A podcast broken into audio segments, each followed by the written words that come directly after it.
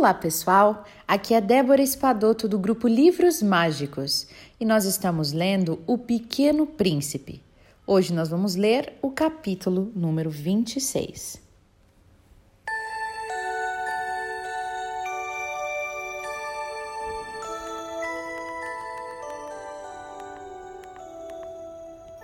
Havia, ao lado do poço, a ruína de um velho muro de pedra. Quando voltei do trabalho no dia seguinte, eu vi de longe o príncipezinho sentado no alto, com as pernas balançando. E eu o escutei dizer: Tu não te lembras então? Não foi bem aqui o lugar?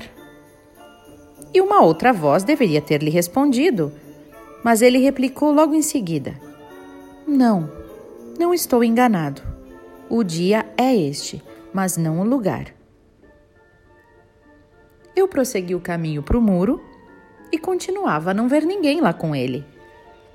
No entanto, o príncipezinho replicou novamente: Está bem. Tu verás onde começa, na areia, o sinal dos meus passos. Basta me esperar. Eu estarei ali esta noite. Eu me achava mais ou menos 20 metros do muro onde ele estava e continuava a não ver nada. E o príncipezinho disse ainda após um silêncio: O teu veneno é do bom? Está certa de que eu não vou sofrer por muito tempo? Eu parei. O coração apertou sem compreender nada ainda. Agora vá-te embora, disse ele, que eu quero descer. Então eu baixei os olhos para o pé do muro e dei um salto. Lá estava erguida para o príncipezinho uma dessas serpentes amarelas que nos liquidam num minuto. Enquanto eu procurava o revólver no bolso, eu dei uma rápida corrida. Mas percebendo o barulho, a serpente se foi encolhendo lentamente como um repuxo que morre, sabe? E sem se apressar demais, se enfiou entre as pedras, num leve tinir de mental. Eu cheguei ao muro a tempo de receber nos braços o meu caro príncipezinho, pálido como a neve. Que história é essa? Agora tu conversas com serpentes? E eu desatei o nó do seu eterno laço dourado umedeci-lhe as têmporas, lhe dei água.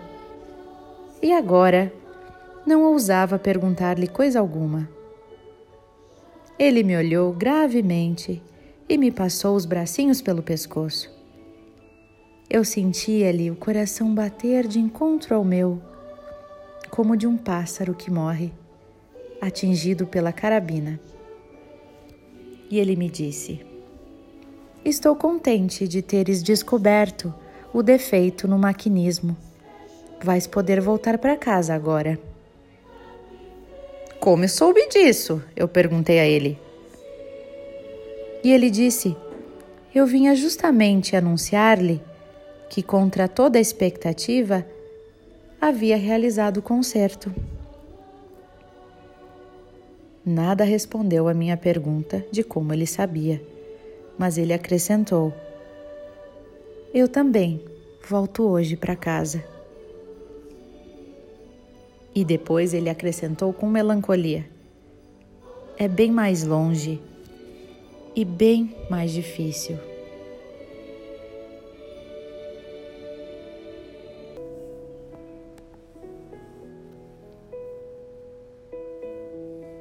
eu percebia claramente que algo de extraordinário se passava. Eu o apertava nos braços como se fosse uma criancinha, mas tinha a impressão de que ele ia deslizando verticalmente no abismo, sem que eu nada pudesse fazer para detê-lo. Seu olhar estava sério, perdido ao longe. E ele disse: eu tenho o carneirinho e a caixa para o carneirinho e a mordaça também. E ele sorriu com tristeza. Eu esperei muito tempo e me pareceu que ele ia se aquecendo de novo, pouco a pouco, no meu colo. E eu disse: Meu querido, tu tiveste medo. É claro que ele tivera, mas ele sorriu docemente e disse: Terei mais medo ainda esta noite. O sentimento do irreparável gelou-me de novo, apertou o coração. E eu compreendi que não podia suportar a ideia de nunca mais escutar esse riso.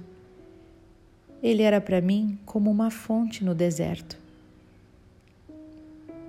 Então eu lhe disse: Meu bem, eu ainda quero escutar o seu riso.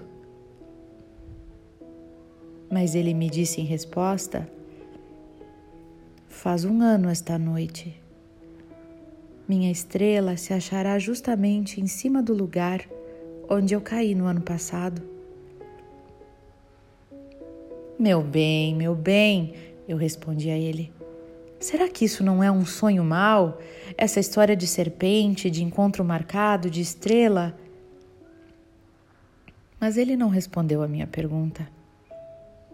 Ele só disse assim: O que é importante a gente não vê.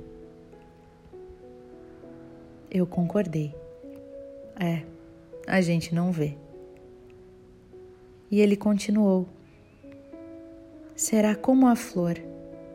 Se tu amas uma flor que se acha numa estrela, é doce de noite olhar o céu, porque todas as estrelas estão floridas. Eu concordei. Todas as estrelas estão floridas. Ele disse: Será como água. Aquela água que me deste parecia música por causa da roldana e da corda. Lembras-te como era boa? Ele perguntou. Claro que me lembro, meu bem, eu respondi. E ele continuou: Tu olharás de noite as estrelas Onde eu moro é muito pequeno.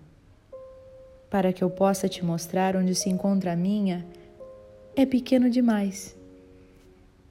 Então é melhor assim. A minha estrela será então qualquer uma das estrelas. E você vai gostar de olhar para todas elas. Serão todas tuas amigas. E depois eu vou te fazer um presente. E ele riu outra vez. E eu não me contive e respondi: Ah, meu pedacinho de gente, meu amor, como eu gosto de ouvir o seu riso. Pois esse é meu presente, disse ele. Será como a água. E eu, intrigado, perguntei ao príncipezinho: O que queres dizer com isso? E o príncipezinho disse: As pessoas tem estrelas que não são as mesmas. Para uns que viajam, as estrelas são guias. Para outros, elas não passam de pequenas luzinhas. Para outros, os sábios, as estrelas são problemas. Para o meu negociante, elas eram ouro, mas todas essas estrelas se calam. Tu, porém, terás estrelas como ninguém. E eu perguntei: O que queres dizer com isso, príncipezinho?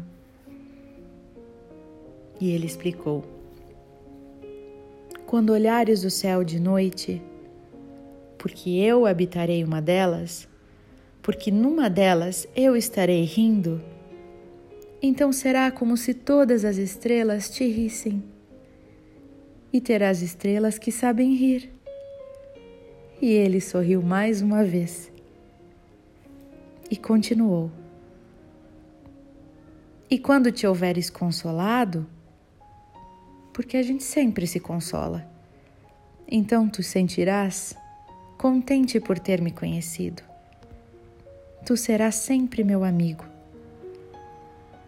Terás vontade de rir comigo e às vezes vai abrir a janela à toa, por gosto.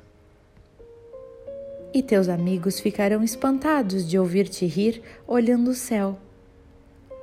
E tu vais explicar a eles: Sim, as estrelas, elas sempre me fazem rir.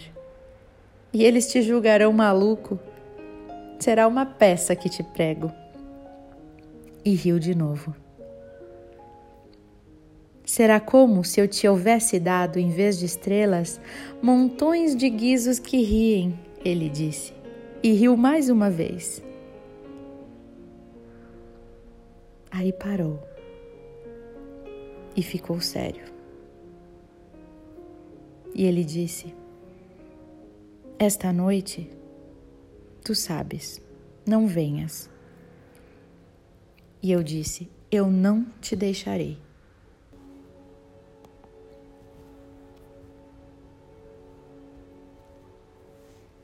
Eu parecerei sofrer, eu parecerei morrer.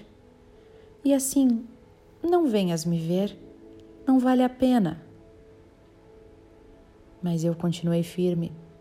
Eu não te deixarei, príncipezinho. E ele estava preocupado. Ele disse: Eu digo isso também por causa da serpente. É preciso que ela não te morda. As serpentes são más, podem morder por gosto. E eu respondi: Eu não te deixarei. Mas uma coisa o tranquilizou. É verdade, elas não têm veneno para uma segunda mordida.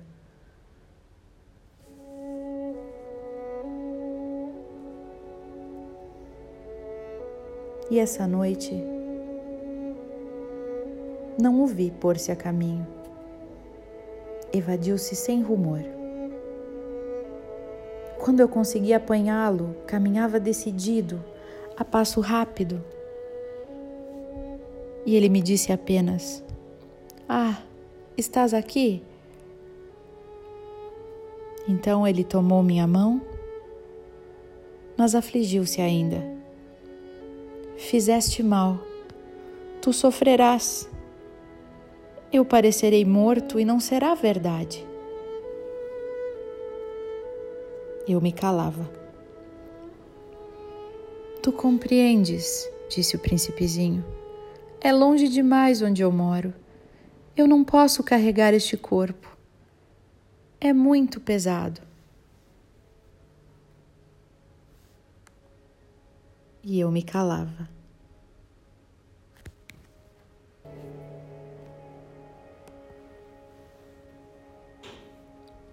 Ele disse: Será como uma velha casca abandonada. Uma casca de árvore não é triste. Eu continuava a me calar. E ele perdeu um pouco da coragem, mas fez ainda um esforço. E ele disse: Será bonito, sabes? eu também olharei as estrelas. Todas as estrelas serão poços com uma roldana enferrujada. Todas as estrelas me darão de beber. E eu continuava a me calar. Será divertido, ele disse. Tu terás 500 milhões de guizos e eu terei 500 milhões de fontes.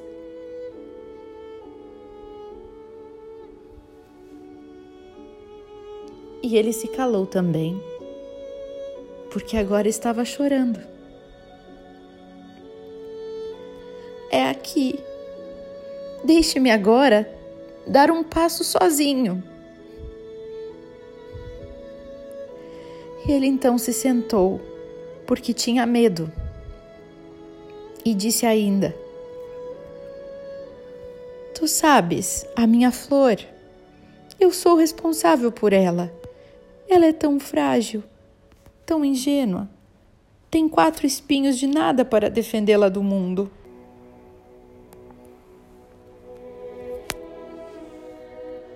Eu sentei-me junto dele também, pois já não podia mais ficar de pé. E ele disse: Pronto, acabou-se. Hesitou ainda um pouco, depois ergueu-se, deu um passo à frente e eu já não podia mais mover-me.